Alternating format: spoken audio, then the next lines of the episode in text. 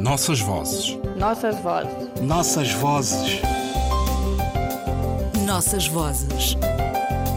Um programa de Ana Paula Tavares. Cinema em homenagem a Idrissa Kedraou.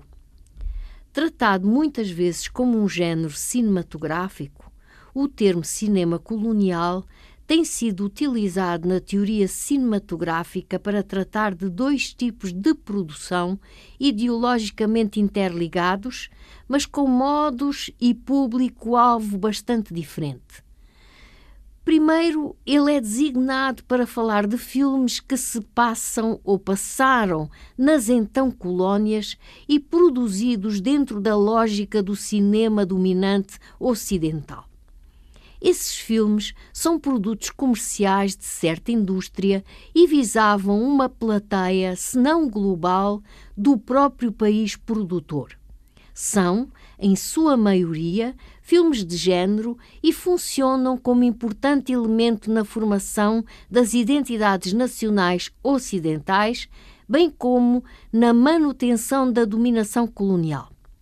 Em segundo lugar, o termo também designa uma produção sem fins comerciais, financiada e difundida pelos próprios impérios enquanto Estados dentro das colónias, como forma de promover algumas das suas políticas de forma mais ampla. Como diz ela Shoat, professora e teórica americana, eh, de notar que apenas um trabalho desta autora está disponível em língua portuguesa, no Brasil, podemos encontrar crítica da imagem eurocêntrica, essa produção cinematográfica, dizíamos, idealizava o empreendimento colonial como uma missão civilizadora e filantrópica motivada pelo desejo de fazer com que os limites da ignorância, das doenças e da tirania recuassem. O cinema colonial sempre se baseou na dicotomia colonizado-colonizador e na criação e projeção da imagem do Império como civilização.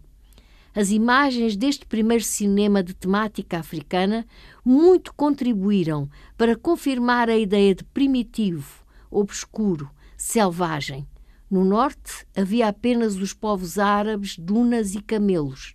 Ao sul, tribos selvagens, grandes savanas e uma diversidade de animais.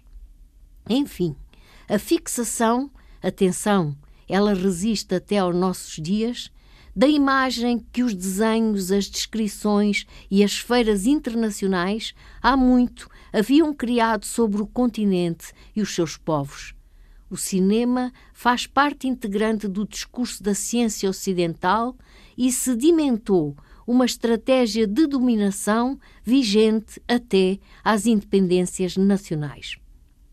O filme O Caminho de Ferro de Benguela, realizado por Artur Pereira em 1913, é o primeiro registro datado de cinema de curta-metragem em Angola.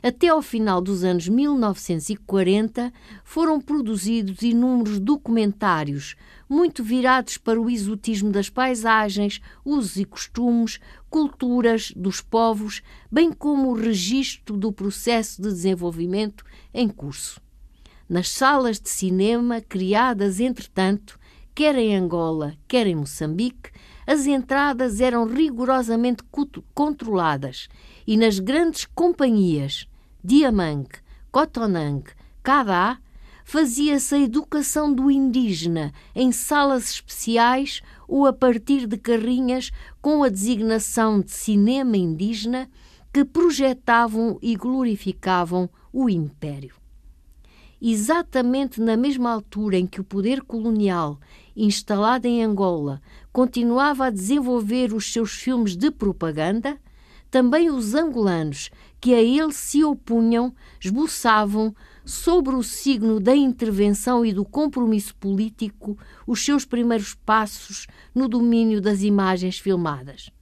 Em fins dos anos 60, com efeito, o Departamento de Informação e Propaganda do MPLA havia criado um núcleo de produção cinematográfica cujas primeiras experiências consistiam no registro de operações de índole político-militar e da vida que se organizava nas zonas libertadas pelo país. Ao mesmo tempo, militantes do MPLA no exterior participavam em Argel e Brazzaville em dois filmes inspirados em obras do escritor angolano Luandino Vieira, uma curta-metragem intitulada Monangambé, em 1971, a partir do conto O Fato Completo de Lucas Matesso, e a longa-metragem Sambizanga, 1972, a adaptação do romance A Vida Verdadeira de Domingos Xavier. Os filmes são realizados por Sara Maldoror, cineasta do Guadalupe e, na altura, ligada à luta de libertação de Angola. Como noutros países africanos, também em Angola, só depois da independência nacional, a história e a notícia do outro cinema africano foi conhecida e a aposta de formação tomou corpo com o trabalho da Televisão Popular de Angola e a fundação do Instituto Nacional de Cinema. Os trabalhos de José Mena Abrantes e, mais recentemente, de Jorge António e Maria do Carmo Pissarra, olham a história do cinema colonial e pós-colonial e os retratos de Angola que o cinema fixou. Com cineastas como Idrissa Kedraou, aprendemos a ver o cinema do continente africano. Nossas vozes. Nossas vozes. Nossas vozes. Nossas vozes. Um programa de Ana Paula Tavares.